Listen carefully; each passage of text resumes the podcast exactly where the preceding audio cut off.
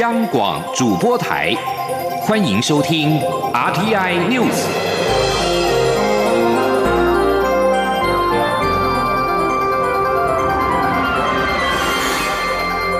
听众朋友您好，欢迎收听这节央广主播台提供给您的 RTI News，我是张顺祥。行政院政务委员唐凤二十六号表示，他在华府一周的拜会，最常听到的字汇是前线。这不仅彰显台湾的形势险峻，也意味着台湾有很多朋友。至于拜会的层级，他则表示超乎预期。唐凤结束华府一周的访问行程之后，于此间华文媒体查询的时候表示，这次来华府设定三个题目：一是保护选举不受境外势力渗透操纵，保护民主；二是，在资通安全上面的守护，尤其是关键的基础设施与所有设施的安全；三是如何与。全世界主张开放、自由的政府伙伴，达至更深一层的关系。唐凤在近一周与华府的官员智库会谈之后，说最常听到的字眼是“前线”，这意味台湾的处境确实是险峻，但也彰显台湾在华府有许多的朋友，也都认为台湾的前途不是台湾自己的事务，也与区域的稳定、全球战略有高度的关联。至于拜会的美方层级，唐凤则表示，一个礼拜下来超乎自己的预期，但基于台美默契，不方便多说。唐凤表示，台美不光是外交军事合作，在民主创新跟治安的防护方面，美方有时也需要台湾扮演重要角色。这样的合作不只是短期，也是长期的民主、自由等价值的实质呈现。继续把新闻焦点回到台湾，蔡英文总统今天一早在台北松山慈幼宫上香祈福，现场的信众高喊“总统加油”。蔡总统表示，身为总统，他会跟随妈祖的精神，守护我们的国家，让国家的未来更好。请听央广记者王维婷的采访报道。今天是农历三月二十三日，妈祖的生日。蔡英文总统二十七号安排上香祈福行程，先后参拜松山慈幼宫和北投慈后宫。蔡总统参拜松山慈幼宫时，现场信众十分热情，高喊“总统加油”。蔡总统致辞时表示，松山慈幼宫是地方信仰中心，保佑地方两百年，且慈幼宫也积极做公益。他感谢慈幼宫的奉献，也称赞慈幼宫展现妈祖慈悲济世的精神。蔡总统表示，身为总统，他也一定会跟随妈祖的精神，守护国家，让民众安居乐业，让国家未来更好。蔡总统说：“呃，作为总统的我，也一定会跟随妈祖的精神，来守护我们的国家，来让我们人民可以安居乐业。那我也希望我们所有的人民，大家一起团结，共同来守护我们的国家。”一起来让我们的国家未来更好。谢谢，谢谢大家，谢谢。蔡总统表示，今年大家妈祖起驾时，他也去进香；白沙屯妈祖出巡时，他也跟着走了一段路。沿途看见信众无私奉献，展现出妈祖信仰团结的精神。前行政院长赖清德日前在脸书直播时批评，在初选尚未确定就谈谁配谁，很像权力分赃、搓圆仔汤。媒体今天也追问蔡总统的看法，但是蔡总统没有回答，只与现场信众微笑握手。中央广播电台记者王威婷采访报道。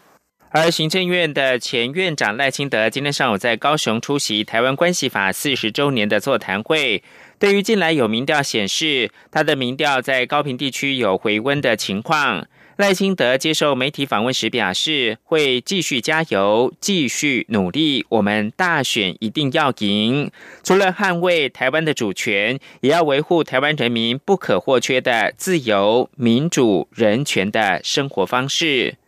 另外，对于红海董事长郭台铭表示，台湾参加区域经济合作的钥匙是北京。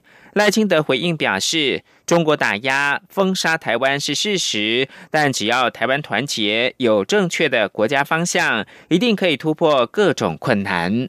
我我想是他是看到了中国给我们的压力啊，因为中国在国际上主导台湾参与国际的组织，封杀我们的生存空间，这个是事实。但是呢，生活的权利啊，啊，或者是奋斗的目标，则掌握掌握在我们手上。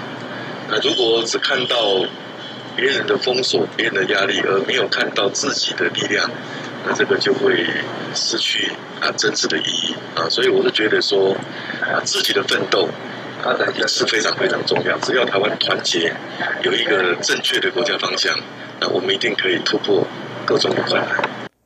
而有关民进党初选的问题，赖清德则表示尊重党中央的安排，党内的事他不再发言。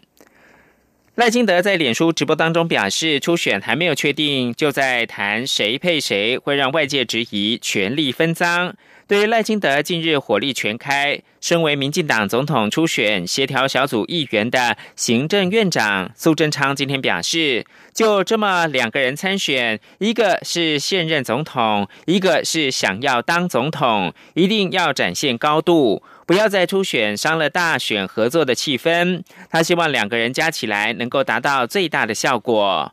赖清德近日炮火四射，批评民进党内在初选结果还没有确定的时候就谈谁配谁，会让外界觉得是权力分赃，很像在搓圆仔汤，会失去社会的信任。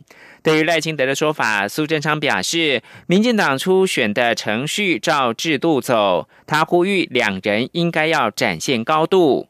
苏贞昌说：“不只是要赢得初选，而是要赢得大选。千万不要在过程中有情绪，伤害了大选要一起合作的气氛。”行政院长苏贞昌今天参访二零一九台湾电子游戏机国际产业展，受访时表示。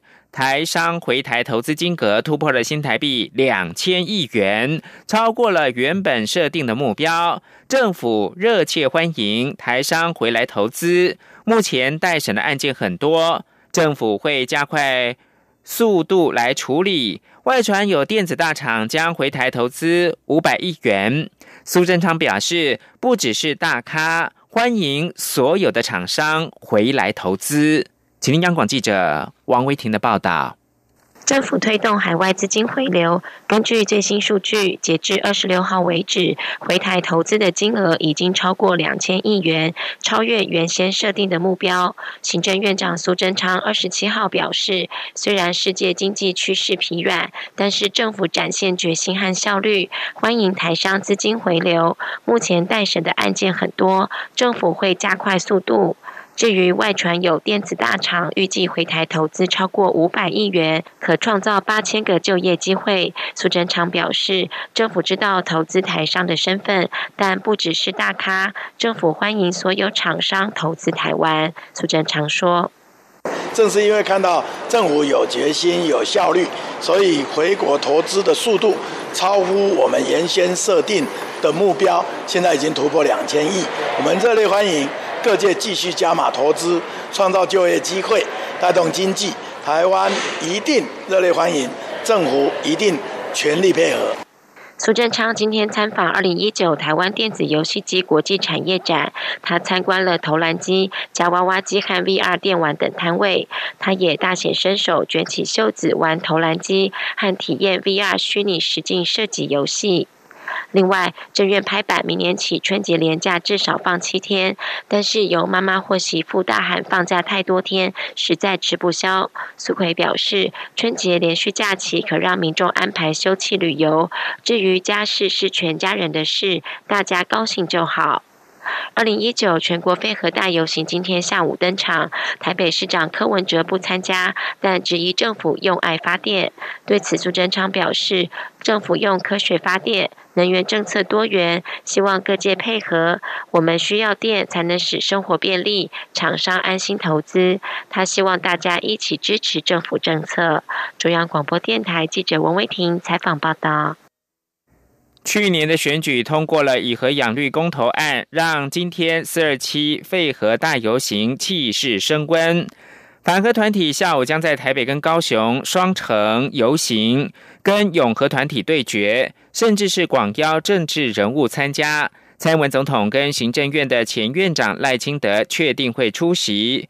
蔡英文总统稍早在脸书表示：“我要跟大家一起走上一段，对于达成非核家园的目标，我跟政府都有最高的决心。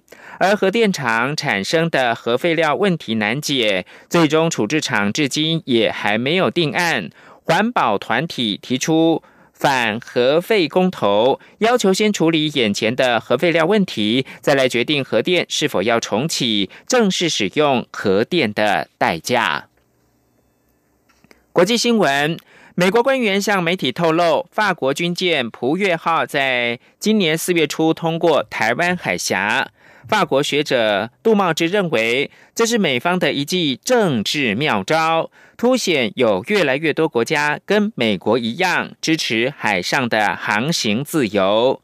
普越号四月六号通过台湾海峡，欧洲国家的舰艇在这片海域航行并不常见。中国事后向法国抗议。杜茂之认为，法国军舰行经台海的消息由美方透露给媒体。对华府来说是一记政治妙招，让大家看到有越来越多国家加入美国的阵营，支持海上航行自由。法国近年越来越关注印度洋跟太平洋地区的安全议题。世界报一天报道，探讨此举是否会触怒中国。法国国民议会外交事务委员会南海战略议题小组提出报告，从国际局势分析，中国声索南海主权，除了因为资源，还因为跟美国之间的对立，而美中对于南海的角力，台湾会是关键之一。这个战略议题小组半年内搜集了多方资料，包括了邀请中华民国驻法代表吴志忠出席听证会。近日公布长达七十七页的报告，文内提到，基于跟中国的正统性之争，台湾未加入有关南海争讼的官方的谈判，但试图从开放以及多边的管道着手。台湾在太平洋去军事化的和平管理，凸显对区域和平有所贡献的意愿。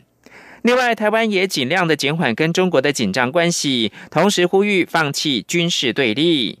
报告分析了区域政治时提到，中国对南海岛屿采占据、围垦跟军事化策略，并分化东南亚国家协会成员各自的声索立场。中国面对东南亚国协成员时，在双边架构下拥有不成比例的谈判势力，可以在政治以及经济方面施压。正因为如此，中国坚持领土以及海洋争端要在双边的谈判之下来解决，即使南海议题事涉多方。台裔企业家杨安泽投入到美国总统的选战，以“人性至上”的口号与全民基本收入政见打响了名号。他还主张振兴新闻业，由联邦政府补助。财务困窘的地方媒体，以令民众了解政府的运作。杨安泽二零一七年十一月开始争取党内的提名，原先不被看好。几个月在电视跟网络的宣传带动之下，他的知名度不断的攀升，已经跨过夏季参加民主党总统初选辩论所需要的捐款门槛。四十四岁的杨安泽主打“人性至上”的口号。警告人工智慧跟自动化恐怕会冲击就业，并且主张全民基本收入每月向年满十八岁成人发放一千美元，折合新台币三万九百一十五元。充满社会主义色彩的政见掀起了不少的话题。最后提供给您是俄罗斯女子布提娜，因为干涉美国政府，二十六号遭到判刑十八个月。在关于俄罗斯干预美国政治的三年调查行动当中，布提娜是唯一一名遭到逮捕并且定罪的俄罗斯人。今年三十岁的布提娜来自西伯利亚，是俄罗斯一个小型拥枪权力组织的领导人。他利用跟美国全国步枪协会 （NRA） 的关系，建立了跟共和党人士强有力的人脉，借此打入到美国总统川普的政治圈。以上新闻由张顺祥编辑播报。